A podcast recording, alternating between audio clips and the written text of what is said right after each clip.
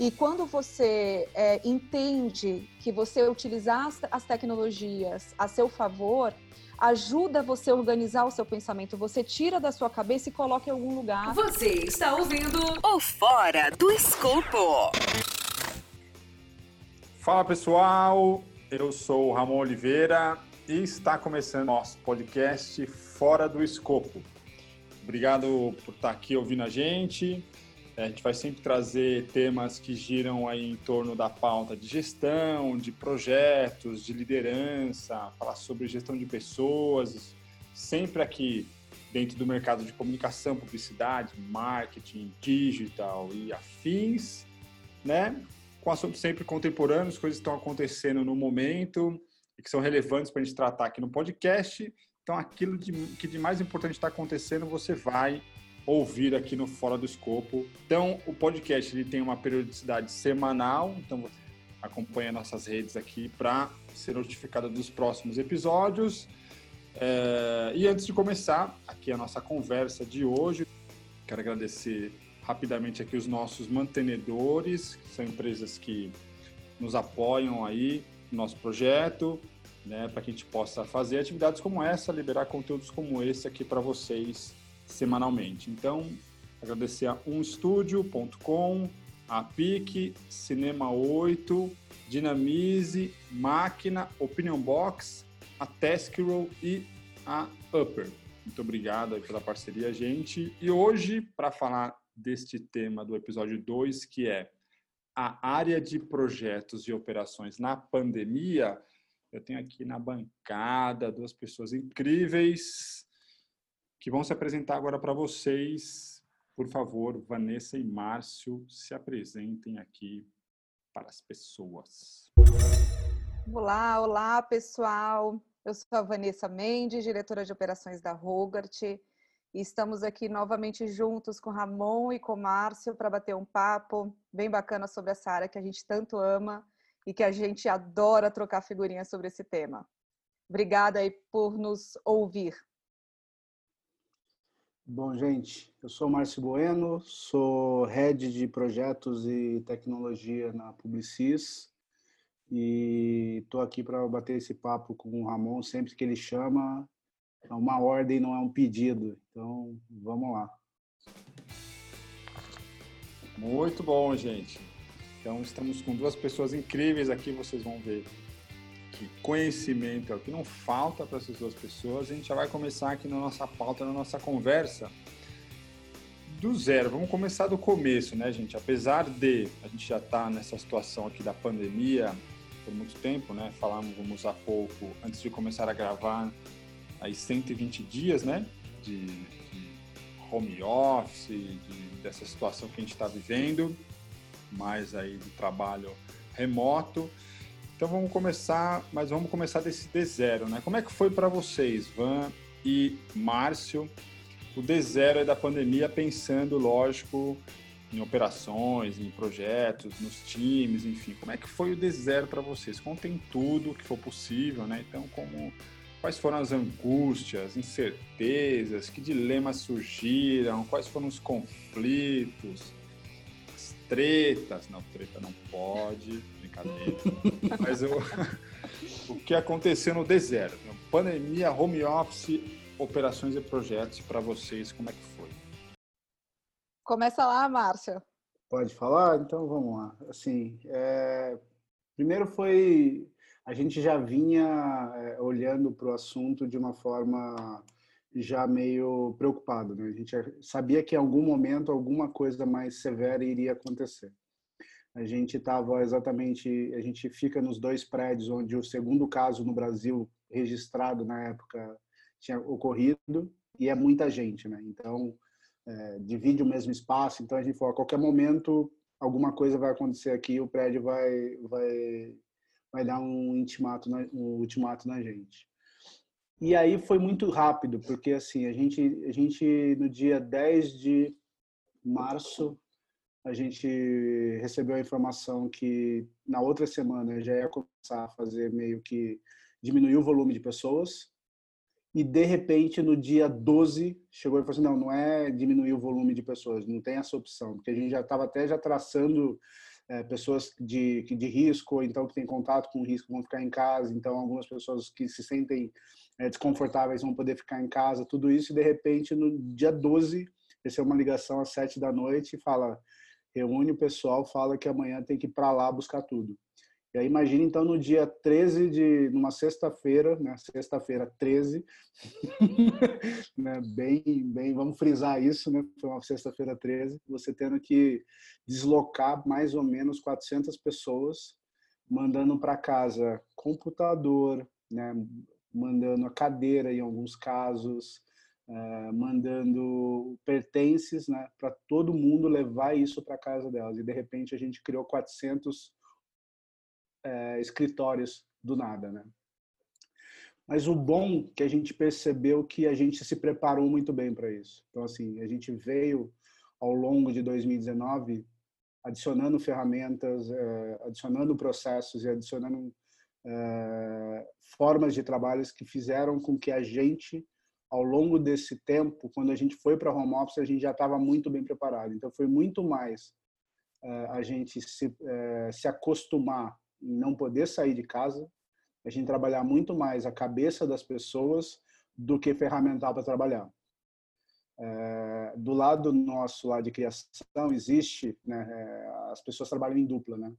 Então, como é que você fala para um criativo que a dupla dele não está mais com ele, né? Está em locais, locais diferentes. Então, a gente começou a criar ferramentas, a gente começou a criar alguns processos é, para poder se ver mais. Então, assim, papo, né, que a gente pede para ligar a câmera para poder ter um pouquinho olho no olho, né, que se perdeu um pouco. Então, teve muito trabalho de RH em cima disso, porque assim, imagina as pessoas semanalmente as pessoas pediam para saber quando ia voltar. É, então foi foi foi um foi um trabalho grande de primeiro de né, mover pessoas, né, saírem de um conforto que elas trabalhavam, elas estavam muito bem estabelecidas quando entrava ali, colocava o dedo no para poder começar e saíam para almoço, depois voltavam e embora, era muito bem estabelecido o trabalho. De repente elas tiveram que ir para casa, né? Computadores enormes ou notebook. Um processo bom é que a agência já estava começando a dar notebook para todo mundo. Então, eh, foi muito mais o problema na criação, porque não tem como, as máquinas são muito mais poderosas, mas as outras áreas já estavam com todos com notebook. Então, é, eu, eu, senti que é, eu achei que fosse mais traumático a ida, mas agora eu acho que as incertezas, assim, os dilemas são de pô, legal, será que ia funcionar? Será que vai funcionar? E a gente tem percebido que a gente começou a achar formas de trabalhar diferente. Tudo aquilo que a gente discute, né? É, ah, será que a gente tem como trabalhar de uma forma diferente? Aí a gente acaba no conforto não fazendo. A gente fez tudo agora tudo que a gente está fazendo é disruptivo. Formas de criar, formas de, de fazer uma reunião, formas de, de entregar um trabalho, todas as formas, assim, a aceleração foi muito rápida. Porque eu acho que as, as pessoas estavam tão assustadas que elas estavam abraçando a mudança. Acho que as, o fato de mudar e, e você está muito incerto das coisas, então, assim, você já tirou o chão de todo mundo. Então, não tinha chão para tirar. Então, qualquer coisa que você vai fazer é novo e é e a pessoa estava mais aberta a fazer, porque ela realmente estava esperando uh, alguma solução, que aquilo fosse melhor. Então, uh, hoje eu falo mais com o meu time do que eu, eu falava antes, mesmo sentando próximo. É incrível, isso é meio, é meio estranho, mas a gente se fala mais. Fala aí, Vanessa. Ai, Márcio, eu, engraçado, né? Eu escuto assim você falar e eu vejo que tem muitas coisas que as dores, né, são muito parecidas. Essa questão do time é uma baita curiosidade, porque para mim está sendo muito parecido também de do time a gente ter muito mais contato hoje do que era na época normal, né? No antigo normal. Mas é, a Rogart também vinha no movimento. Uh, a gente já tinha, né, dividindo um pouquinho a história do Covid para essa questão do home office, né? A gente já vinha no movimento, a gente já tem por, por benefício o home office na Rogart e a gente já vinha estudando aumentar a quantidade de dias do home office. E o que acontece? O RH estava muito bem estruturado para isso. E quando o RH começou a trazer isso para o time de operações, veio muito com o objetivo, isso lá no final do ano passado no início desse ano, justamente da gente fazer essa preparação de equipamentos. Então, essa migração que você fala, Márcio, da migração para os notes, né? A gente veio muito já nesse pensamento justamente por conta do home office. Então, já vinha, a gente já vinha se preparando para isso. E quando chegou na época é, que tudo realmente começou a acontecer por conta, por conta do Covid, é, a gente já estava. É, Londres já estava fechado, que é onde é a nossa matriz, então os escritórios já estavam completamente fechados. Todas as Rogarts da Europa estavam fechadas, a gente tem escritório na Itália também, tudo fechado, e a gente acompanhando daqui só esperando a hora da bomba explodir aqui também. Eu confesso, eu confesso que eu, Vanessa, tinha dúvidas se a gente ia de fato ter que fechar. Não sei, eu não sei se é pela aquela, pelo aquele negócio, né, gente? A gente, a nossa geração nunca passou por uma, uma, uma, um episódio como esse. É a primeira vez de fato que a gente está vivendo uma situação como essa. Então, eu, eu, lá no fundo, no fundo, eu tinha uma esperança que a coisa ia chegar, ela ia ser temporária, mas ia ser uma semaninha, uma semana a gente está em casa e volta, até as coisas amenizarem. E aí, o que, que a gente fez? Como a gente estava recebendo todas as diretrizes né, do global, a gente preparou um day test. Então, a gente preparou para uma semana antes de, de, de, realmente chegar a notícia que teria que se fechar. A gente preparou o day test, então a gente estava com toda a estrutura, a gente estava com toda a parte mesmo é, é, de disaster recovery preparado, que são aqueles alertas que a gente solta para celular, para e-mail de todo mundo. Então, a gente estava preparado para o dia é, do teste. Só que o dia do teste virou o dia oficial. E aí o que aconteceu? Tudo que era para ser uma coisa, ah não, vamos, vamos fazer um teste. Gente, foi feito o teste, todo mundo ficou em casa. E aí, e de novo, confesso, deu sustinho, deu susto. Na hora que eu olhei é, é, o pessoal, a área administrativa, os accounts, pessoal realmente que consegue fazer o seu trabalho tranquilamente com seus notes dentro de casa, estava é, tudo bem. Só que aí é como o Marcos falou. E as máquinas parrudas, né? A Rogart é uma produtora, então eu tenho ali máquinas, meu, de VFX, eu tenho máquinas de motion, eu tenho máquinas de 3D. É, as máquinas são muito parrudas. É, eu tenho máquinas ali, por exemplo, que tem flame, que são máquinas que, se você movimenta a máquina, é, é extremamente sensível. O hardware é muito sensível. Você pode, meu, meu dá um problema na máquina, a máquina simplesmente não ligar e você tem um job para entregar. É, então, essa foi uma parte mais delicada. Mas, gente, no fim das contas, deu tudo certo. É isso que, assim, foi um alívio, foi, assim, uma calma no coração. É, é lógico, né? A gente teve, assim, o time de TI ficou extremamente sobrecarregado, eram chamados e chamados e chamados. É, a gente realmente trabalhou muito, muito nas três primeiras semanas é, justamente tentando entender aquele novo momento, tentando entender como que a gente ia fazer aquela, aqueles trânsitos daqueles assets tão pesados, porque a gente já não tinha mais o servidor ali, né? A gente usava VPN, mas a velocidade muda, a gente tem que ficar contando com a velocidade da nossa internet, que não é lá essas coisas, a gente tem que contar com a velocidade da internet da casa das pessoas. Então, tudo isso gerou impacto. Passado esse, esse momento, que eu diria que foi o primeiro mês, é, passado tudo isso, gente, as pessoas se acostumaram. Elas se acostumaram, inclusive, com as problemáticas do dia a dia. Então, assim, a gente conseguiu tocar. Hoje, se eu for tirar um, um saldo de tudo isso, o saldo, ele é muito mais positivo do que negativo. Porque a gente conseguiu, inclusive, é, observar um time muito disposto a fazer o seu melhor é, no sentido de meu trabalhar ali com algumas criticidades, alguns problemas que não eram comuns. A gente viu o time muito esforçado e se empenhando muito em fazer a coisa acontecer. E eu acho que todo mundo se deu a mão. Eu acho que no final foi isso. A gente se deu a mão e fez a coisa acontecer, sabe? Então, olhando para tudo isso, foi um baita de um susto, é... mas a gente conseguiu. A gente conseguiu sair disso daí. Se é o melhor formato, gente, eu já não sei mais dizer se é o melhor formato. Assim, até pelo lado das pessoas, do ser humano, porque eu vejo pessoas querendo voltar para dentro do escritório. Então, mas aí, a, a, com o passar dos dias, com, a gente podendo voltar, eu acho que a gente vai ter uma resposta melhor, né, para saber como que vai ser essa, esse futuro aí da nossa operação.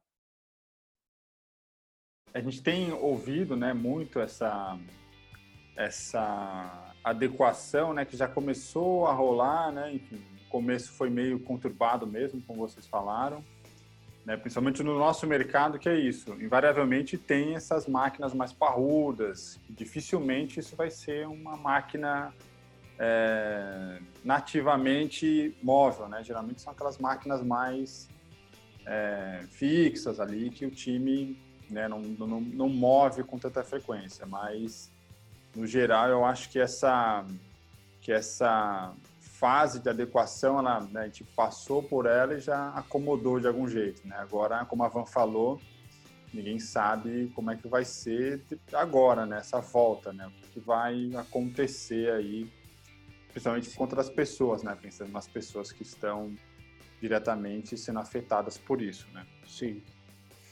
É... E aí, gente, passada então esta fase inicial, onde tivemos que nos adequar rapidamente, né? Como o Márcio falou, dia 12 vem para cá, dia 13 não vem mais, vem buscar tudo e leva tudo para tua casa, sexta-feira 13. É, no ponto de na, na opinião de vocês, né? Pensando também numa visão de projetos e operações. Quais foram as conquistas que a gente teve? Ou seja, coisas que a gente é, não tinha né, evidência, ou a gente ainda não era tão reconhecido por isso, ou de fato não era uma prática que a gente tinha com tanta força, e a gente conquistou né, isso, pensando em operações e projetos.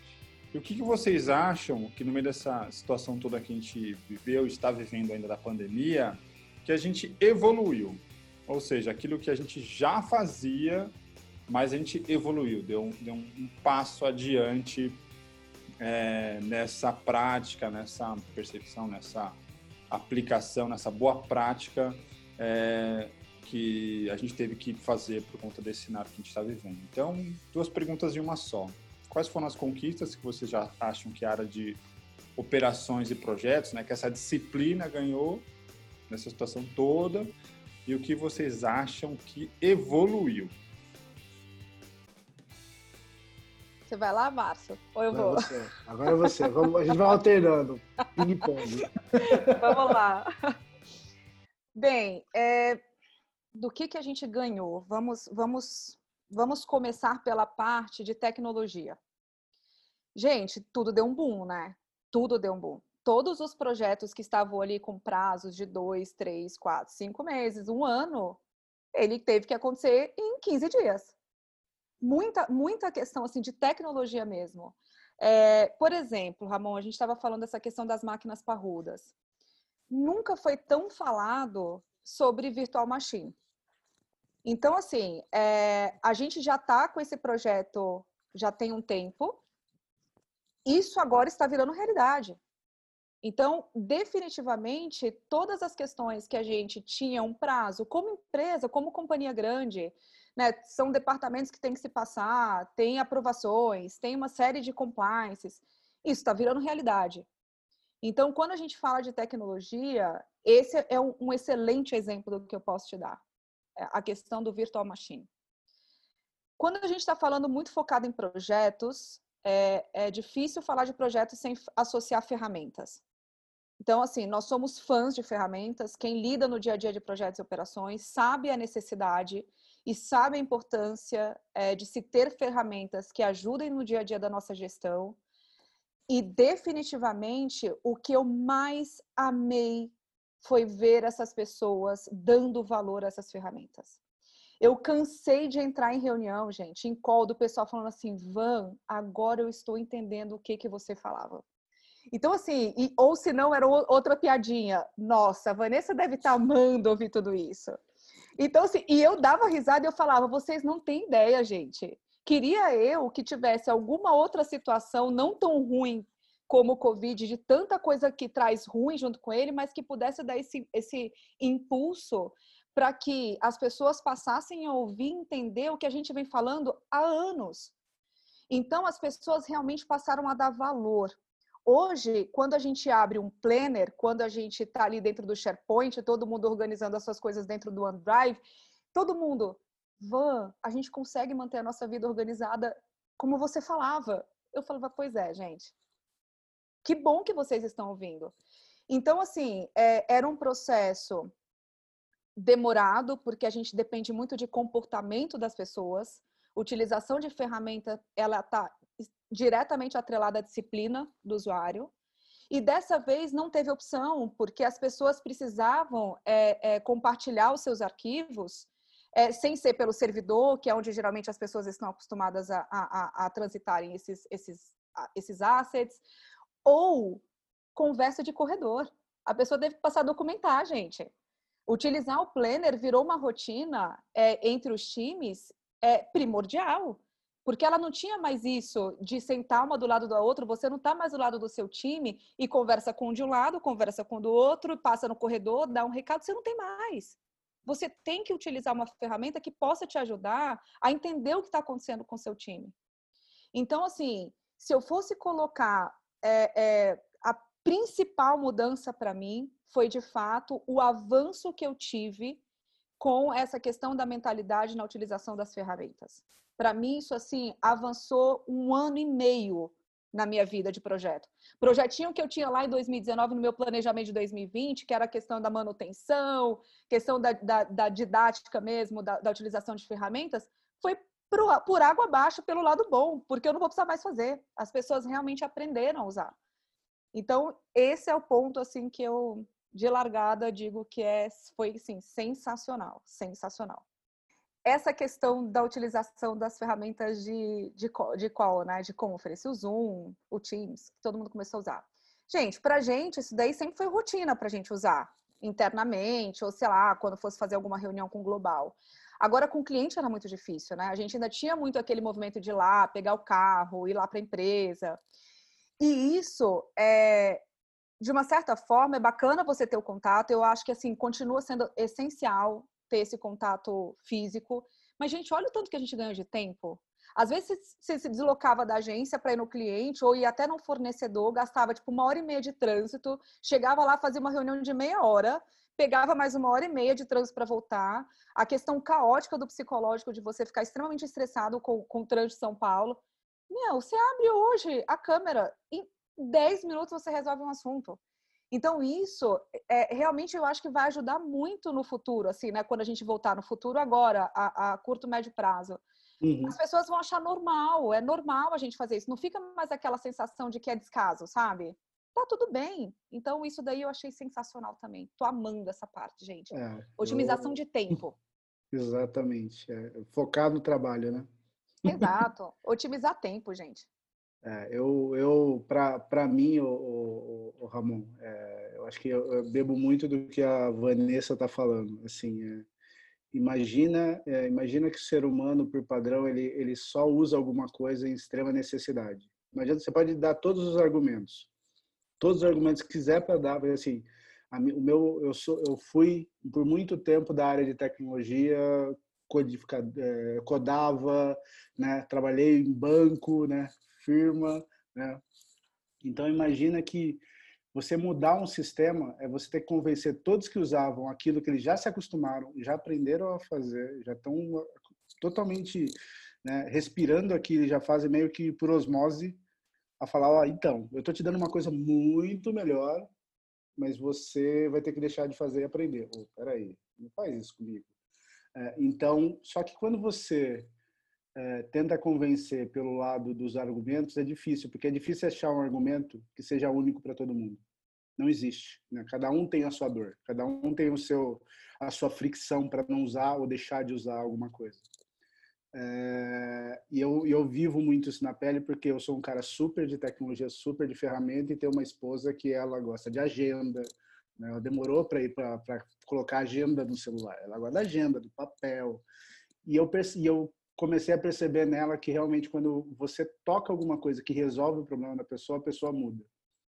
É, e o que eu percebi foi exatamente isso. As pessoas adotaram as ferramentas porque a gente tirou toda a zona de conforto dela. Realmente, a gente tirou toda a zona de conforto e não tinha, ela não tinha o que fazer. Ela tinha que adotar aquilo. Era, era, era necessário. Ela tinha que usar. E quando ela usou, ela estava de coração aberto e ela falou: "Peraí, cara, isso me ajuda. Não é, não é que aquele cara que ficava enchendo o saco, que o time ficava falando. Porque, assim, ao contrário da, da Vanessa, que tinha um servidor físico, colocava os arquivos lá, a gente já tinha um Lion Box, né? Que é uma a gente chama de Lion Box por causa de ser da, do grupo da Publicis, mas é uma camada em cima do box, né? Igual do OneDrive ou qualquer outro. Então a gente já tinha nuvem. A gente já trabalhava, mesmo no escritório, a gente trabalhava em nuvem. Então, só que tinha um problema, tem, tem gente que não gravava os arquivos lá. Então, quando a gente foi para casa, quem já fazia isso falou: caraca, eu entendi por quê. Agora eu consigo acessar de casa as coisas muito mais rápido. É, eu, eu não preciso setar uma máquina, é a mesma coisa que eu tirar uma máquina para outra, eu já estou trabalhando. É só o software ali, mas o, a, o, os sistemas, tudo já estão em outros lugares, né? É, e essa parte de organização que a Vanessa falou, ela a maior briga que eu sempre tive, ainda continuo tendo um pouco, mas sempre foi em relação ao uso e-mail indiscriminadamente de forma incorreta e uso do WhatsApp.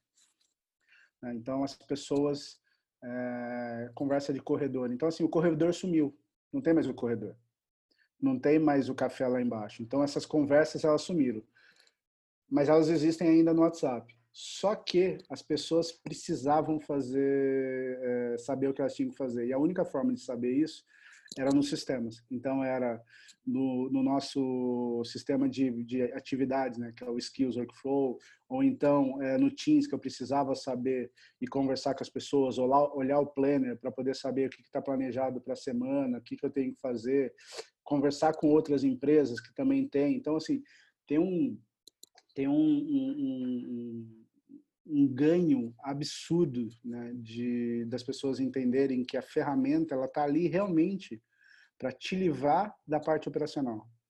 Ela, ela quer auto, ela, ela de alguma forma ela está ali para poder que você faça, não precise fazer aquilo com tanta frequência, que aquilo seja meio que natural acontecer e você vai focar no que você tem que fazer.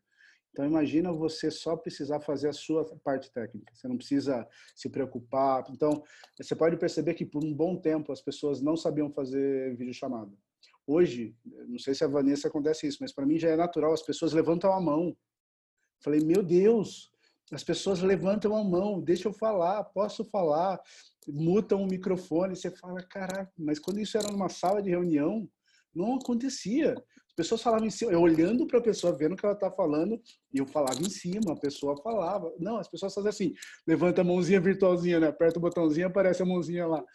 Às vezes eu faço reunião, por exemplo, amanhã eu vou ter uma reunião com mais ou menos cento e poucas pessoas da criação. Eu tenho certeza que vai ser super organizado, assim, sem, sem precisar ter uma baita é, coordenação. Não, as pessoas aprenderam. E, aí, assim, uma coisa que, que para mim acho que tem um ganho, porque assim, é, olhando como você perguntou para a área, é, eu acho que as pessoas entenderam que não era uma área querendo ficar falando porque ela queria se justificar. Não, é que ela está olhando para o propósito do trabalho, que sim trabalhar organizado é melhor para todos. É melhor para quem está trabalhando no seu micro e é melhor para o amiguinho que está do lado, porque ele vai receber aquilo, é melhor para o amiguinho do outra área que vai receber aquilo. Então, quanto mais organizado a gente for, eu tenho vida. Se eu não for organizado, eu não vou ter vida. Porque se deixar a confusão entre escritório e casa, você não sabe mais o que é. Assim, o início a gente ficou tentando casar isso. Aí, de repente, agora eu acho que a gente está um pouquinho mais mesmo não podendo sair de casa, você consegue estabelecer o que é casa, o que é escritório. Dá um pouco ainda.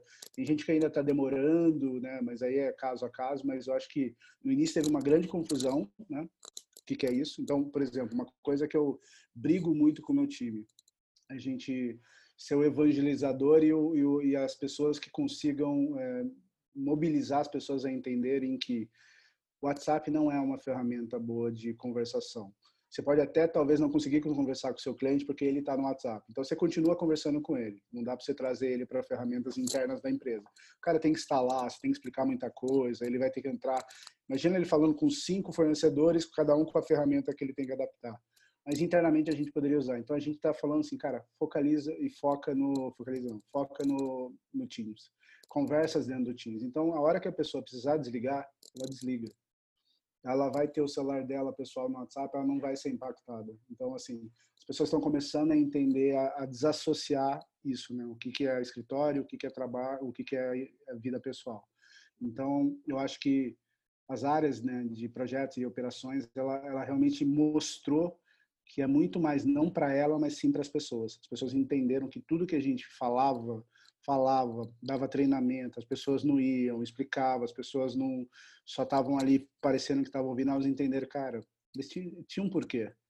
Não era, não era, não era para eles, era, era para a gente, né? Era, era, eles estavam pensando na gente. Ô, Márcia, você sabe que, que é sensacional é, é, essa, essa, esse reconhecimento, né? É gostoso, porque Sim. muito, uh, quando a gente aprende a trabalhar de uma forma organizada, a gente vive melhor. Você falou isso e, cara, eu super concordo, a gente vive melhor. A nossa qualidade de vida, ela aumenta. Porque, assim, é, quem faz terapia, eu faço terapia a minha vida inteira, então, assim, é uma busca eterna de manter o, equilíbrio, né? Buscando uhum. ferramentas de você manter o equilíbrio e você manter uma constância. E quando você é, entende que você utilizar as, as tecnologias a seu favor, ajuda você a organizar o seu pensamento. Você tira da sua cabeça e coloca em algum lugar. Você não precisa ficar tumultuando a sua cabeça com informação que ela não precisa estar só na sua cabeça. Ela pode estar na ferramenta. Então você vai abrir o seu dia e você vai olhar ali todo o seu board de atividades e você vai focar naquilo. Você não tem aquele sentimento que você está esquecendo de alguma coisa ou que alguma coisa ficou para trás. E assim, e é, uma, uma, é um desejo muito grande meu quando a gente faz esse exercício dentro da agência, né? Os treinamentos, é essa vontade que a gente quer que as pessoas sintam. Gente, organizem, a vida de vocês vai ficar muito melhor.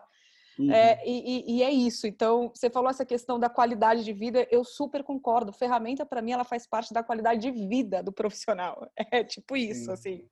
É, eu tenho, eu tenho, como eu sou uma pessoa de tecnologia, eu tenho, eu tenho um mantra que para mim tecnologia não é inimiga. Se ela é inimiga, ela não vai servir para você. Ela, ela vem para potencializar a sua vida. Qualquer Exatamente. ferramenta. Assim, é, você falar ah, o celular, né? O celular, quem inventou o smartphone foi o Steve Jobs. Não, alguém lá atrás um dia fez o smartphone, só que fez errado. Nunca conseguiu colocar ele de uma forma, né? Já tinha tela, funcional, olhando para o ser humano. O dia que alguém olhou e falou, isso vai ajudar alguém, quando o cara olhou e falou assim, nossa, eu posso ter minha vida aqui, né? Que bom. Aí ele usou, aí virou. Então, assim, é, é, às vezes a gente esquece que a, melhor, a, maior peça que a gente tem num sistema, né, numa organização operacional, né, qualquer, qualquer, qualquer sistema mecânico, qualquer sistema que você tenha, pessoa, é, dentro da agência, dentro de uma empresa, a pessoa é a principal peça. É. Ela é, da, ela, é, ela é uma evangelizadora um dia e ela é uma detratora outro dia. Então, assim, se você consegue mostrar para ela que aquilo tem potencial para ela, e é isso que eu acho engraçado, viu, Vanessa? É que tão rapidamente a gente conseguiu mostrar para cada pessoa benefícios diferentes. Então, assim, uma mesma ferramenta que você tentava vender com um argumento, de repente as pessoas compraram cada uma com o seu argumento. Exatamente, com a sua necessidade, imagina... adaptando na sua necessidade, na sua realidade, né? Exatamente. Mara... Eita, Ramon, você deixa, você deixa a gente falando disso.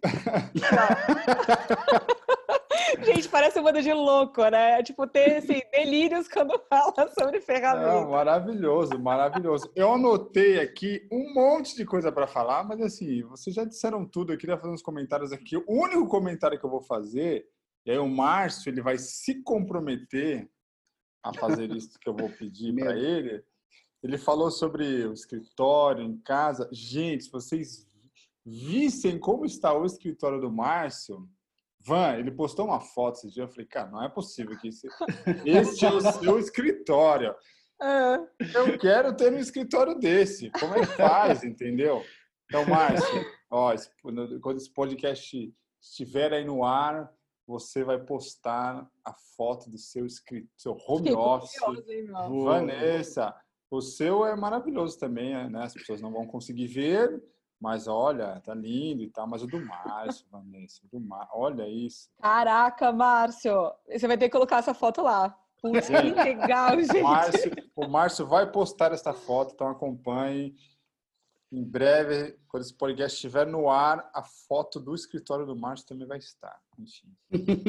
Podemos é, assumir que, assim, dentro de tudo que vocês falaram, né, que a gente conquistou aí, conseguiu né, mostrar, o Márcio acho que falou bem, nós acho que a Van também, mas esse final do Márcio foi legal, né, de que assim, a gente conseguiu mostrar benefícios diferentes, né, sobre a mesma ótica, ou seja, sobre a ferramenta, pessoas entenderam benefícios diferentes, né, conseguiram assimilar aquilo é, do ponto de vista dela e fez ela usar. Então, vocês acham que, assim, no nosso mercado, falando, lógico, de agências e outras empresas que circulam o nosso ecossistema, a gente conseguiu acelerar o processo de adoção, não só de ferramentas, mas de práticas, de do pensamento mais organizado, de um pensamento mais projetizado, vocês acham que assim acelerou, né, esse processo observando essa adoção das ferramentas, enfim, essa percepção de que aquilo traz benefício principalmente para a pessoa, não especificamente para quem lidera aquele processo? Vocês acham que isso acelerou? Foi exponencial assim nessa, nessa situação que a gente está vivendo? Nossa, sem margem de dúvida, Ramon, sem margem de dúvida. E não só para a, as pessoas ligadas a projetos, não só para os PMs, para os accounts, não só para o time de operações, não. É, hoje eu percebo nitidamente o interesse, inclusive da área produtiva, no tema. Então, assim, a, a, os produtivos, que quando você pegava antigamente criativo, pessoal de pós-produção, pessoal de print, é, era um assunto é, de uma certa forma distante da realidade deles, né? Porque eles sempre muito focados realmente naquele entregável ali do, do, do dia a dia mesmo da produção. É, e, esse, e essas pessoas, elas se interessam hoje pelo tema. Elas querem realmente é, é, entender como que elas conseguem organizar o seu dia a dia de uma forma mais que seja mais produtivo, mais otimizado. Então, definitivamente, hoje, nesse, nesse momento mesmo de pandemia, eu tenho vários exemplos dentro da produção da Rogart extremamente conectados com gerenciamento de projeto.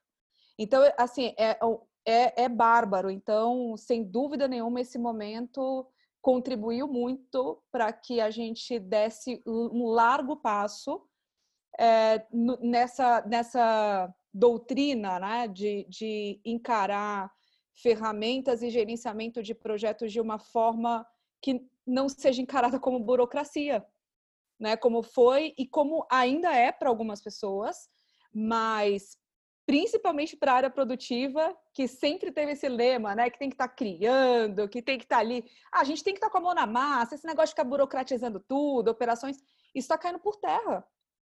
Então, sem dúvida nenhuma, é sensacional e eu só vejo um, um, um caminho é, se tornando muito mais é, benéfico para o time de operações e para o time de produção, que use para operações que sofrem menos em faz, tentar fazer o pessoal usar o que tem que ser usado.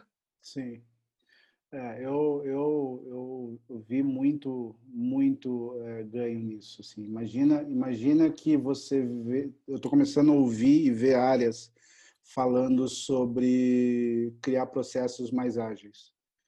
E eu não tô, eu não tô nem falando sobre agile, nada disso, mas processos mais ágeis.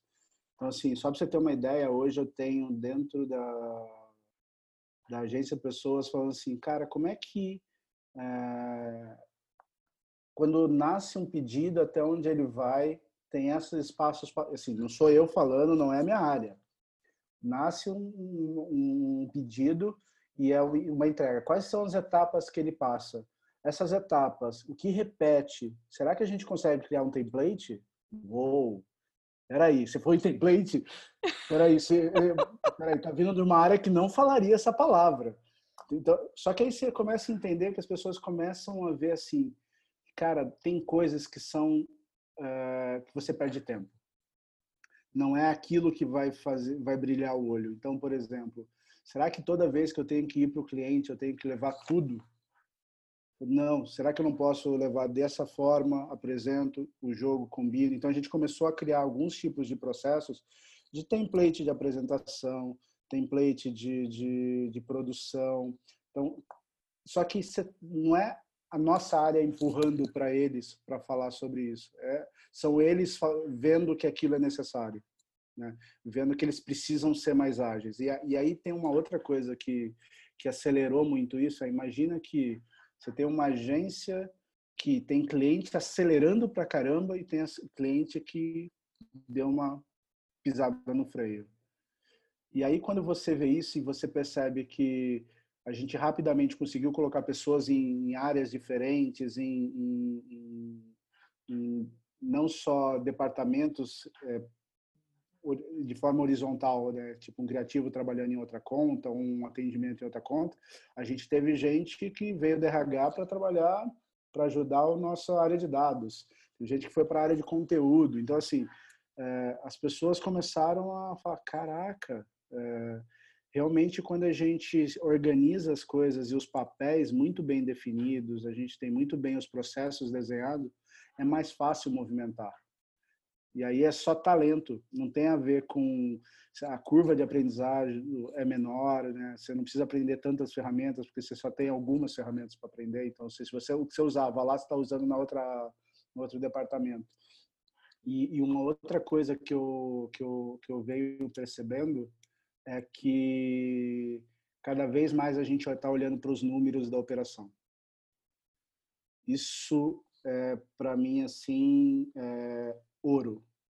E, e não é olhar para o número da operação para poder falar, nossa, a gente está mais lento. Tá... Não, isso é porque a gente precisa manter a empresa, a gente precisa manter os empregos, a gente precisa manter aquilo. É, isso vai passar, não sei quando, mas a gente precisa manter. Então, como que a gente, de forma inteligente, né? É, eu, eu, a palavra inteligente ela parece meio abusiva. Hoje eu falei com o meu time numa reunião isso e eu falei, puta, eu prefiro usar a palavra smart, porque parece que a palavra smart ela é mais leve, né? Quando você fala inteligente, parece que você é burro, né? tá fazendo de uma forma burra. Eu não quero falar sobre isso, mas assim, você começa a olhar para os números e falar, cara, então quer dizer que eu preciso acelerar aqui, acelerar, acelerar ali. Estou vendo que para esse tipo de trabalho, dentro desse tipo de cliente, eu tenho tantas refações, pô, então será que agora eu não. O problema está no pedido? O problema está na, naquela operação? Será que é só mudar as pessoas? Ou será que é, me, é melhorar o pedido? Ou será que é talvez a gente está querendo levar muitas coisas para o cliente, a gente tem que levar um pouquinho? Então, a gente começa a olhar o número não da ótica de, nossa, estou olhando para o número. Não, a gente está olhando para o número porque a gente quer melhorar. Né? A gente quer ser mais é, assertivo e não o contrário. Né? Tipo, ah, vou olhar o número para ficar apontando, ó, você não preencheu o seu timesheet, você não fez tal coisa. Não, é para melhorar, é para ser melhor, é para é para é para é para valorizar o tempo que você gastou para fazer alguma coisa. É, é diferente olhar. É, é os, a questão dos dados, né?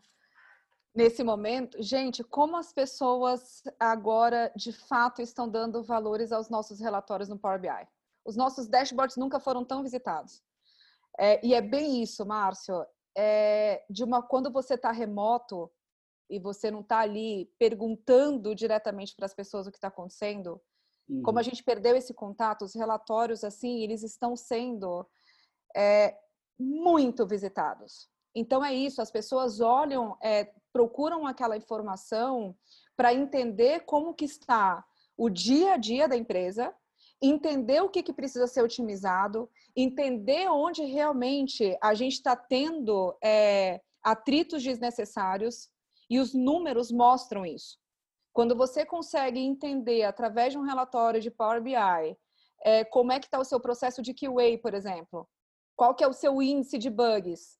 Ah, então vamos rastrear como é que está isso aqui. Tem muito, muito índice de bug no um tipo de, de entrega é, X. A gente consegue fazer essa, essa, essa análise. Então, assim, quando a gente está falando do analytics, né, fora da questão de mídia e trazendo para o uhum. dia a dia da gestão da empresa, é isso. É olhar para esses números e as pessoas hoje estão dando valor. Elas estão começando a entender que também não é burocracia que quando Sim. a gente pede para tomarem cuidado no input dos dados, pessoal, a gente precisa de dados com veracidade, inclusive no preenchimento do timesheet. Olhem com carinho para o timesheet. Não é o timesheet para meu preencher, para cumprir tabela. Não é isso. é realmente a gente olhar para as horas realizadas daquele projeto. Então, assim, é, é, é, o pessoal ter a consciência, e hoje eu vejo essa consciência brotar e ela ela está ela tá realmente consolidando. As pessoas estão entendendo quando a gente fala que a gente precisa de números é, reais que realmente retratem o nosso dia a dia para que a gente consiga ter cada dia uma gestão mais eficiente, tirando realmente os blockers que a gente precisa tirar. E sem dúvida nenhuma, os números mostram isso. Então é mais uma coisa que é, é música para os nossos ouvidos, né? A gente olhar, é, a gente ouvir as pessoas reconhecendo que aquilo não é só um dashboard bonito para a gente ficar ali olhando para trás, né? A gente quer uhum. justamente o, a gente quer o, o preditivo. A gente não quer ficar olhando para o passado, para como você falou, Márcio. Não é apontar dedo, a gente só quer resolver. Os dados Sim. mostram para a gente o que a gente precisa melhorar, o que a gente precisa otimizar. Exatamente isso. Já vou puxar aqui uma pergunta, porque acho que vai fazer todo sentido sobre isso que vocês encerraram agora da história dos dados e tal. É, no começo da nossa conversa eu perguntei sobre né, o que, que a gente ganhou do ponto de vista da, da disciplina mesmo de operação, de projetos e o que a gente pode ter evoluído também, enfim, né, quais foram as conquistas ali gerais da área. Pensando nas pessoas aí, nos profissionais que né, operam, que trabalham é, em torno dessa disciplina, de gestão, de liderança de projetos, liderar equipes, enfim. Quais habilidades vocês acham que é, elas foram evidenciadas? Vocês falaram muito dessa história do dado, né? Da gente estar tá mais conectado ao dado hoje em dia, né? Da gente estar tá mais próximo desse número e esse número está sendo mais compreendido aí por todas as pessoas que estão na agência, né? Então, é, isso é uma habilidade ou é um comportamento, uma atitude que a gente fez crescer dentro da agência é, e das empresas que estão no mercado de comunicação? É, vocês acham que, essa, que esse tipo de, de né, não vou falar skill porque não é skill, mas o tipo de, de informação que a gente leva para o time tem, tem, mais relevância a partir de agora? As pessoas encaram isso como algo positivo do ponto de vista do profissional que lida com esses dados, né? Então, que habilidades vocês acham que a gente evidenciou? Né? A pergunta é mais ou menos a mesma lá de cima. É, e quais a gente desenvolveu. Né? Então, coisas que a gente eventualmente não fazia ou fazia muito pouco, não né, sem critério aqui, fazia porque não sabia ou fazia porque não tinha espaço ou simplesmente porque a gente não fazia. Quais dessas habilidades vocês acham que a gente teve que desenvolver a partir de agora é, por conta dessa, é, dessa situação que a gente está vivendo. Então, habilidades que a gente evidenciou e habilidades que a gente desenvolveu é, nessa situação toda aí que estamos vivendo, pensando nas pessoas, no profissional, né? Em quem está ali no dia a dia liderando essa, essa frente de gestão, de, de projetos no nosso mercado. Tá. Posso falar? É Vanessa? sua, ping-pong, vai. É, não, o que que eu, o que que eu percebi e assim, eu acho que a gente pode falar pro, olhando para o prisma da, de projetos e operações, mas eu acho que qualquer prisma de pessoas que dependem de trabalho de outras, né? que é sobre gestão, né? Então assim, a gente é, e acho que a Vanessa já deve ter passado isso, né? Sobre quando a gente falou sobre o RH, já começar a desenhar uma política de trabalhar em casa, home office, etc. Por que, que nunca as empresas foram para casa de fato? Porque a gente tem o costume que a gente precisa ver as pessoas e estar tá ali presente e, e colocando um tipo de pressão delas acharem se nossa ele está trabalhando. Quem nunca é, falou vamos deixar o monitor virado para esse lado porque se a pessoa ficar com o monitor escondido ela não vai trabalhar. Sim, é, eu já ouvi gestores na agência de falar de vez em quando eu saio da minha sala e vou dar uma voltinha entre as máquinas para poder falar e eu vou vendo essas pessoas trabalhando.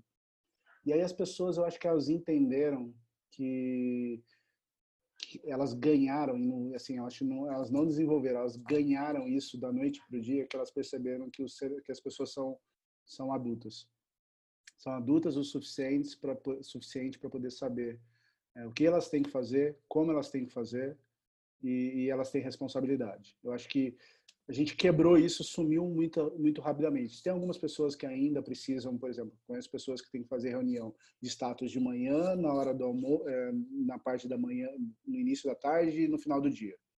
Então a pessoa ainda precisa fazer isso para se sentir segura, mas é muito é um problema dela, né? Assim, ela, ela, ela precisa saber o que está acontecendo.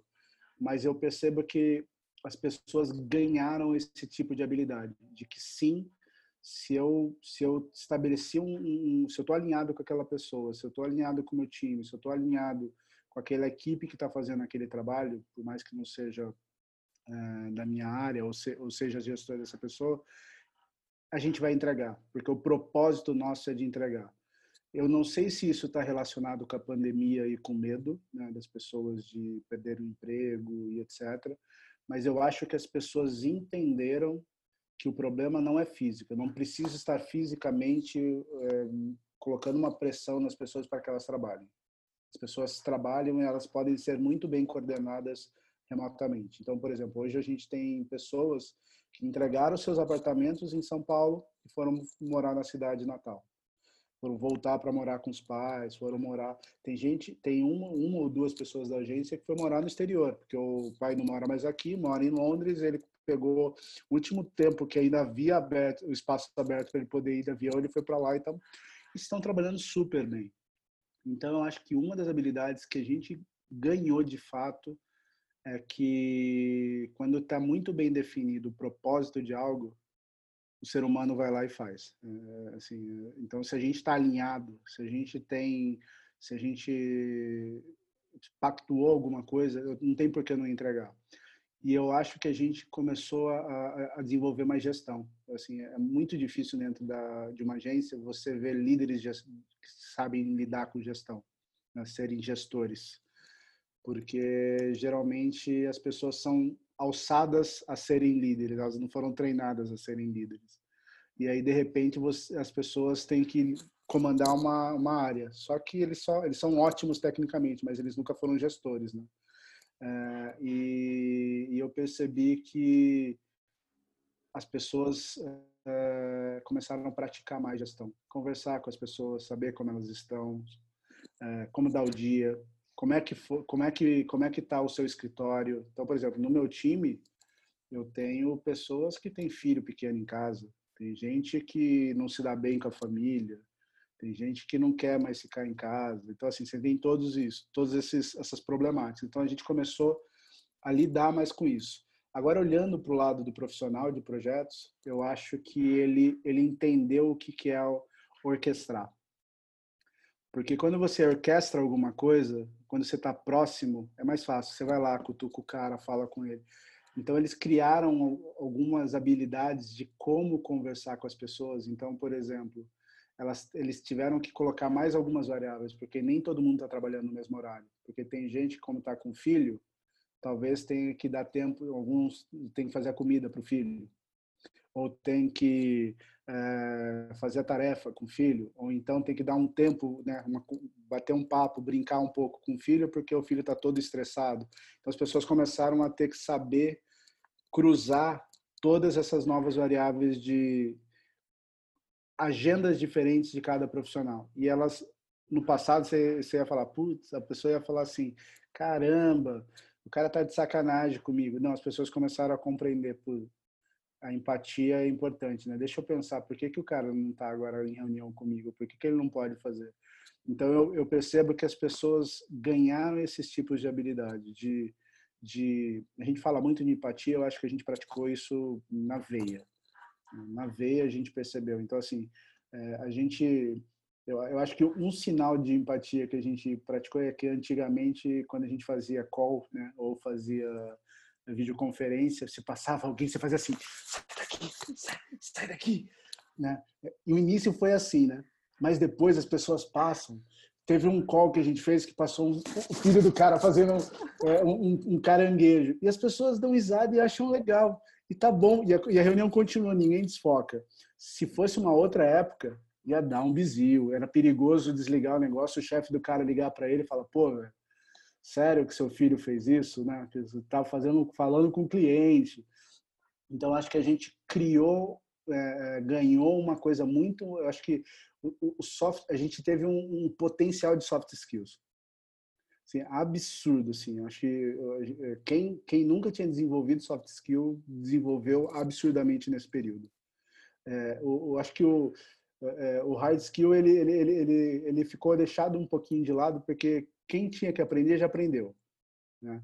mas eu acho que soft skill, cara, assim, é, é, as pessoas começaram a saber que o maior, maior bem que eles têm numa empresa são, são, as relações entre as pessoas, como ela lida com pessoas, como ela conversa com pessoas, como ela é empática, como, ele, como as pessoas são, é, têm os seus problemas. Então, assim, é, eu, eu acho que é, esse é o maior ganho que não só a área de projetos e operações, o profissional ganhou, mas eu acho que as, as empresas, né, as, as, agências, as produtoras, todos tiveram que ganhar da noite para o dia. E eu acho que de potencializar, eu acho que, que as pessoas perceberam que elas conseguem organizar o tempo delas para estudar. Eu acho que isso, as pessoas sempre tinham uma desculpa sobre isso. As pessoas sempre falavam que não tinham tempo. E eu acho que pela primeira vez elas estão tendo tempo de se organizar. Né? Então, e aí nessa organização tem gente fazendo curso de inglês, tem gente fazendo curso de, de é, culinária. Então, eu acho que as pessoas começaram a, a, investir mais no lado técnico delas, é, que antes elas acabavam só aprendendo na prática. Acho que isso ajudou bastante. Eu tenho percebido muito isso. Não sei se para Vanessa é, ela tem um, é, ela, ela também concorda com isso. Nossa, e como, Márcia? O que você falou aí, eu assino embaixo. É, e eu vou só apenas complementar, porque eu acho que assim o que você falou retrata muito bem esse momento, é, olhando mesmo para tudo que foi potencializado, por mais que a gente queira olhar para a questão profissional, né, a parte ali de hard skill, eu também não tenho dúvida que a parte comportamental, a parte de soft skill foi o que a gente mais é, é, impulsionou nesse momento. É, e a palavra para mim é empatia mesmo, Márcio, é empatia. A empatia pelo outro. É, a, a, realidade, gente, é que a gente entrou na casa das pessoas. É, então, assim, a gente literalmente enxerga a casa das pessoas, é, a gente enxerga a família dessas pessoas. É, e não tem como, é, você, é, aquele negócio, a gente realmente humanizou o nosso dia a dia. São pessoas que muitas vezes a gente convive anos, anos, e a gente não tem a menor ideia onde a pessoa mora. A gente não sabe como é a realidade. Muitas vezes a gente não sabe que aquela pessoa enfrenta trânsito duas horas por dia. Aquela pessoa saiu de casa super cedo, entrou no metrô, entrou no ônibus, sabe? A gente não sabe. Então, sem a menor margem de dúvida, eu acho que a empatia, é, ela reinou. Eu acho que ela é, é a palavra é, que vai ficar para esse momento, essa lição para todo mundo. É, eu mesma, em várias situações, a minha filha, é, e a minha filha é uma adolescente, né? Eu não tenho que dar toda a assistência de uma criança pequena. Mas muitas vezes eu estar em reunião e ela entrar assim, louca e querendo me mostrar uma dança que ela tinha que gravar porque ela tinha que mandar para a escola. E, meu, esses dias mesmo eu estava aqui numa reunião, eu, eu, fazendo uma apresentação, uma reunião de board. E eu fazendo, era o meu momento de fazer uma apresentação. Gente, passou meu marido aqui atrás com o pedreiro da obra, vocês não estão entendendo. E ele não baita de um papo aqui, eu, eu só dei aquela olhada e falei: dá para baixar só um pouquinho o tom aí, porque imagina. Então, acho que todos nós passamos por isso, né? Então, eu acho que é bem isso, e o Márcio explicou muito bem essa questão da auto, é, é, autogestão, né? Você se autogerenciar, você organizar a sua rotina. No início foi muito atrapalhado para muita gente, né? Porque aquela coisa não, não, combinava esse negócio de você acordar, sentar, a pessoa não conseguia focar direito dentro de casa. Mas as pessoas foram se encontrando. E, e, e a confiança também foi sendo estabelecida. É, é, aquela coisa, né? Com o seu líder, você não precisa mais ficar com aquela sensação de que muitas pessoas tinham de estarem sendo vigiadas. Não tem mais, gente. Acabou. Você, literalmente, aí a gente vai para uma questão do ágil, né? Que é focar na entrega. Vamos focar na entrega. E nesse ponto é focar na entrega. Entregou no tempo correto, você fez o que você tinha que fazer, tá tudo certo. Quantas pessoas hoje não estão trabalhando de madrugada? E tá tudo bem, gente. Se tá dentro do prazo, tá tudo certo. É lógico, né? A gente tem que sempre olhar é, como que está a rotina dos seus colegas. Não adianta você ficar tendo uma entrega, pô, a pessoa está esperando, você vai deixar a pessoa trabalhar de madrugada porque você não quer trabalhar um determinado horário. Não. Mas aí, de novo, a gente volta à empatia. Então, definitivamente, eu acho que não tem como falar desse tema sem focar nesse, nessa questão de olhar para o próximo, é, olhar para o bem-estar das pessoas que trabalham com a gente, para que a gente consiga realmente ter uma rotina muito mais saudável, de respeito mútuo, que é uma coisa que, pelo amor de Deus, não se deve mais existir lugar nenhum é, é, com desrespeito, gente. É, é, respeito a si próprio e respeito ao outro, sabe? Não dá para trabalhar se não for nesse formato. Por isso que, assim, é, agências que não, não, ainda não estão nesse modelo precisam acordar, porque não tem mais isso de trabalhar sem respeitar a vida do outro, sabe? Não tem jeito. Perfeito. Recados maravilhosos que vocês estão passando aqui. Tenho certeza que muita gente vai se inspirar a partir desses recados que vocês estão passando, incríveis. E aí, vou para a última pergunta, nossa última conversa aqui deste podcast, que é pós-pandemia. É, o que vocês acham que vai se manter? A gente está falando muito sobre o que está acontecendo agora, né, dos ganhos que a gente está tá tendo, muito importantes aí para o nosso mercado, mas passado tudo isso, né? Uma hora a gente vai passar por isso. É, o que vocês acham que vai se manter? É, então, o que a gente vai? A gente, a gente falou sobre muitas coisas aqui, né? Que a gente já tem ganhado.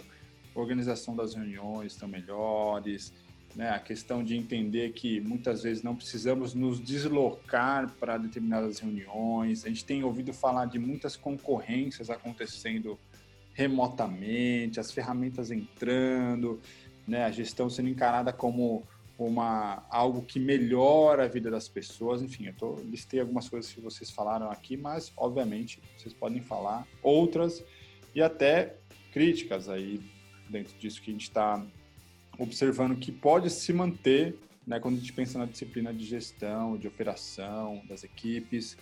Qual caminho vocês acham, então, que pós-pandemia vai trilhar a disciplina de gestão, de projetos, de operações aí dentro do nosso mercado, gente? Bem, vamos lá.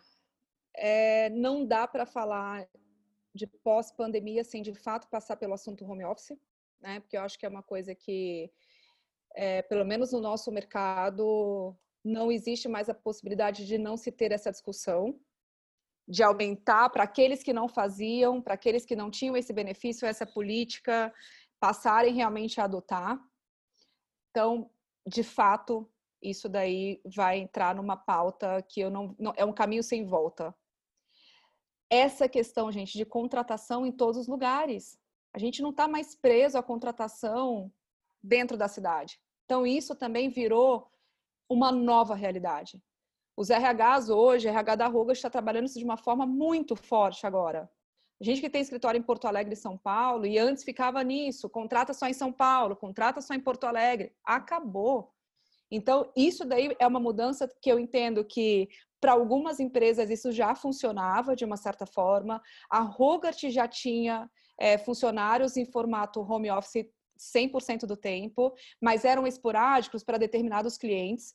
Mas agora essa realidade, ela abraçou todos os clientes e todos os formatos. Então, definitivamente, eu acho que isso também não tem volta, essa questão de contratação remota. Inclusive, é, para a área produtiva. Porque o, PM, né, o gerente de projeto, o account, já vinha acontecendo de uma forma, vamos lá, é, mais, mais fácil. Né? A área administrativa, a mesma coisa. Você pode contratar um financeiro é, para trabalho remoto, o cara fica o dia inteiro ali focado em número, realmente ele, ele pode ter o contato, mas não é uma obrigatoriedade. Então, hoje, até para a área produtiva, também é um caminho sem volta essa questão de contratação em outros lugares que não só na sua cidade é, de origem ali, de onde é a matriz, né? É, esses dois pontos eu acho que eles são cruciais e tem uma outra questão, gente, que realmente é, é, é eu não sei se vocês viram aquele, aquele gifzinho que fizeram do que que evolui, o que que antecipou a tecnologia, que era o CEO, vocês viram essa? Acho sensacional. Ah, foi a, o CEO, foi o, a TI ou foi o, o Covid? Foi o Covid, gente. Não tem jeito. E assim, e o que que a gente percebeu? As pessoas, elas realmente adotaram o, é, a, a se negar o sempre foi. Então, aquela luta que a gente sempre fala, gente, para com isso de sempre foi, para com isso de sempre foi, vamos pensar diferente, o sempre foi não cabe mais. Hoje as pessoas, elas não estão, realmente elas não estão mais aceitando o sempre foi. Então, em qualquer sentido, que seja para tirar alguma coisa burocrática, que seja para questionar mais uma regra de compliance. Então, assim, as regras estão aí agora para serem questionadas e, de fato, a gente fazer com que a coisa aconteça. E eu acho que isso se tornou meio que um comportamento. A gente tem que fazer acontecer. A gente fez acontecer durante a pandemia. Então, para mim também isso não tem volta. Isso aí é meio que um comportamento que está se enraizando nas pessoas. Então as pessoas elas vão buscar mais, elas vão questionar mais para terem soluções e não aceitarem o sempre foi. O que eu acho sensacional. Então, é, é, aquela questão de dar agilidade, a gente tem que dar agilidade. Se a gente conseguiu fazer no meio desse tumulto todo, da noite para o dia, cara, eu acho que está todo mundo meio se sentindo super-herói agora. Se a gente conseguiu fazer no meio dessa confusão toda, com as restrições que a gente estava, imagina com tudo funcionando a todo vapor. Né? Então, eu acho que esse, esse comportamento, ele também é um caminho sem, sem retorno também. Então, eu, são alguns deles que eu dou um highlight é, aí. Eu, eu, vou, eu vou complementar em cima do que você falou, porque eu acho que é exatamente em cima desses assuntos, assim, eu acho que o, o pós-pandemia, né, eu acho que é, é, engraçado que as pessoas sempre falam, ah, quando é que a gente vai voltar? E geralmente o voltar, né, a palavra voltar é que você saiu de um lugar que você estava e você volta para aquele mesmo lugar. E parece que você não evoluiu. Então, acho que não é sobre voltar. Eu acho que é assim, a gente vai para alguma outra coisa, né? que talvez não seja exatamente o que a gente está vivendo agora, mas o que a gente está vivendo agora vai nos preparar para onde a gente vai. Então, por exemplo, a gente na, na Publicis, a gente já falava sobre home office, né? a, Renata Garrido é uma é nossa diretora de RH e ela é um entusiasta disso. Ela sempre falou e, e ela sempre moveu a empresa para falar sobre home office. Então, eu acho que a gente vai viver com modelos no futuro em que qualquer tipo de trabalho que você queira fazer, você vai poder fazer. Então, se tem pessoas que não podem trabalhar em casa, vai ter um lugar, um office para ela poder trabalhar.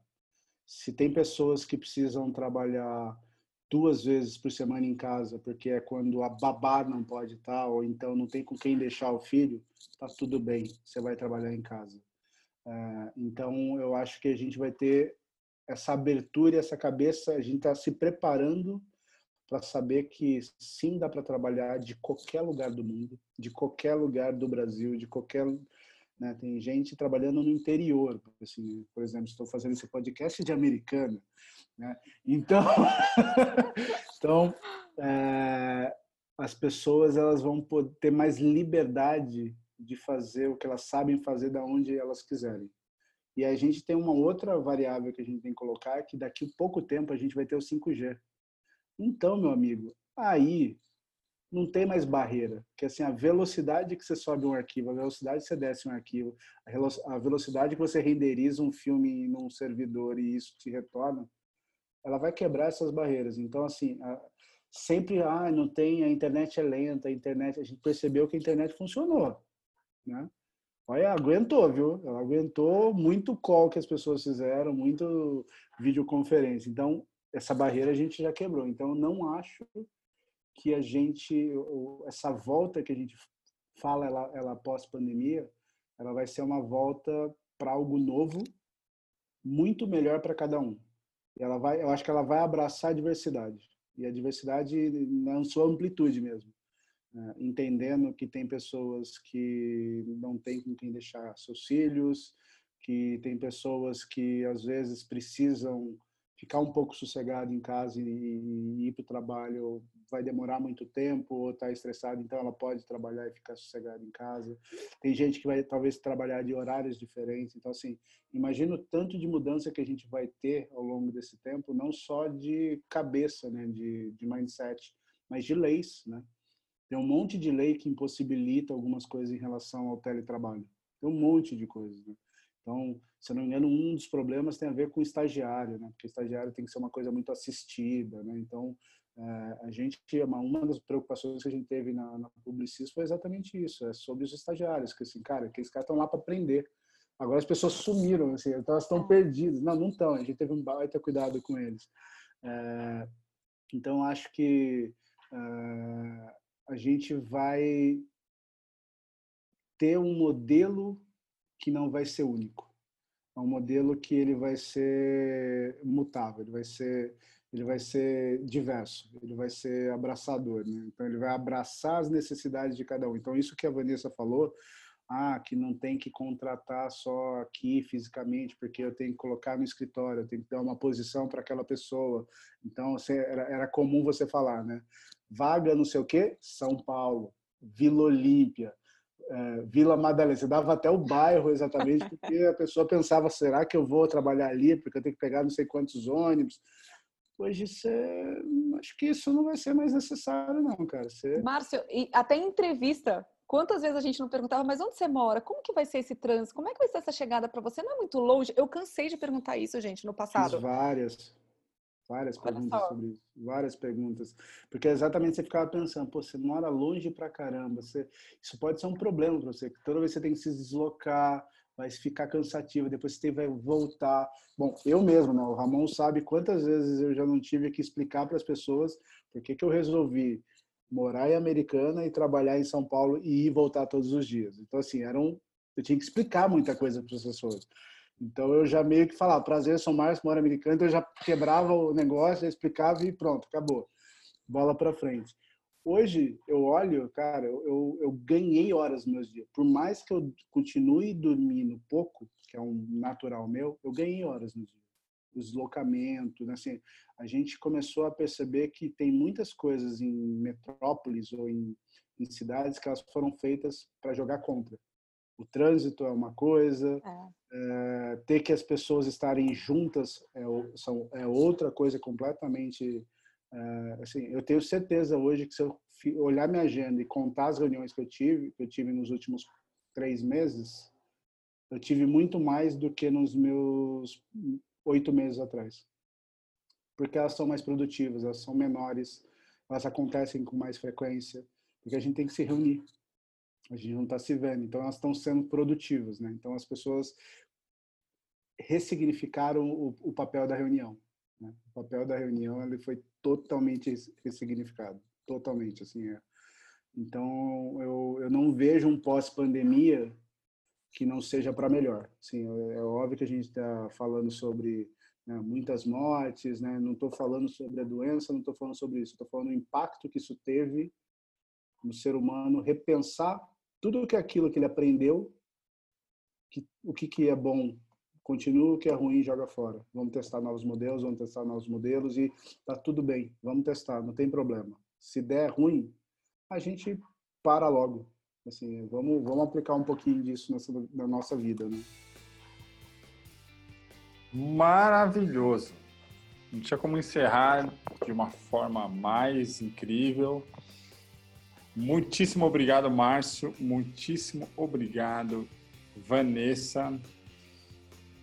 Recados finais, vocês querem dar uma palavra final? Ou Sempre é bom, né? encerrar? né? Vai lá, Vanessa, dá um, dá um recado final aí. Uma, uma... Recado final, vamos lá. Primeiro, Ramon, obrigada pelo convite. Sabe, é como o Márcio falou, seu, seu chamado é uma ordem. É, é sempre um prazer uh, falar sobre esse assunto que a gente tanto adora, que a gente tanto ama, que é a nossa vida, que é a nossa rotina. E eu acho que o que a gente pode, é, nesses bate-papos né, que a gente faz, contribuir para disseminar a nossa, a nossa área, é, e poder contribuir com, com a carreira de pessoas que estão ingressando dentro dessa área, para aquelas que já estão também, que por curiosidade querem entender um pouco das rotinas das agências. Então, assim, é sempre muito gostoso e é sempre um prazer falar sobre isso. Bater esse papo com o Márcio, então, incrível. É, meu, é, é muito bom, é muito bom a gente é, é, saber que as nossas dores são compartilhadas e que também o que dá certo também muitas vezes é compartilhado. Então, Márcio, obrigada pelo papo, foi uma delícia. E estamos aí, gente. E, e é como disse o Márcio, vamos esperar para ver esse retorno, que as coisas melhorem logo. É, é, é, imagino que seja o desejo de todos, né? Que não de retornar com aquela loucura que a gente que a gente sempre foi acostumado, mas é isso. É, é que a gente saia desse momento terrível pelo lado é, do mal que está fazendo as pessoas, que a gente passe logo esse momento, mas que a gente saia dessa com muito aprendizado né? deixando para trás o que não serve mais, buscando o novo, abrindo espaço para o novo, né? Aquela coisa, vamos jogar o velho fora para abrir espaço para o novo. Então é isso, estamos aí. Muito obrigada por esse papo delicioso. Eu também, Vanessa, obrigado pelo papo. Eu acho que é sempre bom conversar sobre assuntos que a gente gosta, né? Que a gente ama, né? E a gente a gente acaba ganhando um salário, mas a gente faz uma coisa que a gente gosta mesmo, de fato. Né? Graças a Deus a gente é pago por isso. E, e eu acho que assim, acho que a, a, mensagem que eu gostaria de consideração final deixar é, para as pessoas é assim: a gente teve e já está tendo uma oportunidade imensa de repensar nossa vida, de repensar os nossos propósitos, né? então, ou de repactuar os nossos propósitos. Então, assim, é, é aquele. Eu, eu, tenho visto pessoas é, mudando de profissão. Né? Assim, é, é, meio maluco, mas assim, eu acho que é o momento da gente olhar para o que a gente faz e falar: caraca, isso faço por quê? Por que, que eu sempre fiz isso, né? Por que, que eu, eu, eu não posso mudar? Então, é o momento de se jogar.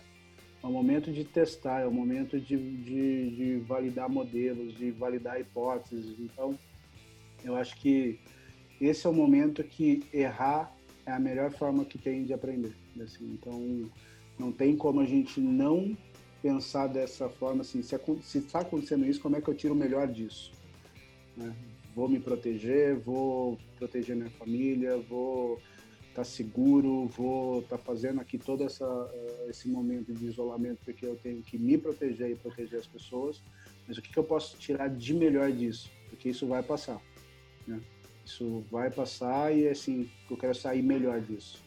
Não quero sair igual eu, eu entrei, quero sair melhor. Então acho que pessoas, para qualquer lado que elas olharem da vida delas, seja profissional, pessoal, né, de conhecimento, elas têm que olhar que, beleza, eu preciso sair melhor disso. E já está ótimo. Se, é, como, como eu falei com, com, com algumas pessoas hoje numa reunião, a gente como ser humano tem mania de sempre olhar para coisa ruim. Nunca pro assim, né? Você tem 98% de coisas boas, 2% é ruim, você fala, você foca naquele ruim. Principalmente quando é mudança. Você vai falar alguma mudança, vamos fazer tal coisa? Você olha para coisa ruim e fala, não dá por causa daquilo, mas quantas vezes isso acontece? Não, mas isso é um problema, não sei. E aí eu falei, cara, é igual uma peneira. Se você todas as partes da sua vida, você colocar uma peneira e ela reter 10% do problema, beleza, já melhorou a sua vida. Se 90% passou, não tem problema, mas 10% foi retido. Então, assim, você fez algo muito rápido, já tirou e só sobrou 90% do seu problema para resolver. Então, acho que as pessoas têm que olhar pelo prisma da, da, da, da mudança, de mudar faz bem, mudar e repensar o que a gente faz faz bem. A gente evolui e manter o cérebro funcionando é bom, né? Pra quem é velhinho e vê o cabelo branco que não dá pra ver no podcast, é bom. Isso que é bom de fazer podcast, não dá pra ver o cabelo, não dá pra ver. Aí, tá vendo? Tem as coisas boas, né, do podcast. Incrível, gente. Super obrigado. Demais o papo. Espero que quem esteja ouvindo também goste muito. Procurem a Vanessa no LinkedIn, falem com ela o que vocês acharam do podcast Vanessa Mendes. Achem ela lá e conectem-se com ela. falem que vocês ouviram o podcast, deem um feedback para ela, conecte-se também com o Márcio, Márcio Bueno, vai lá no LinkedIn, achar ele, pede a foto do escritório dele e, e dá o feedback do podcast. Se quiser se conectar comigo também, Ramon Oliveira, me procurem lá. É isso, gente. Muito obrigado e até o próximo podcast. Valeu. Até.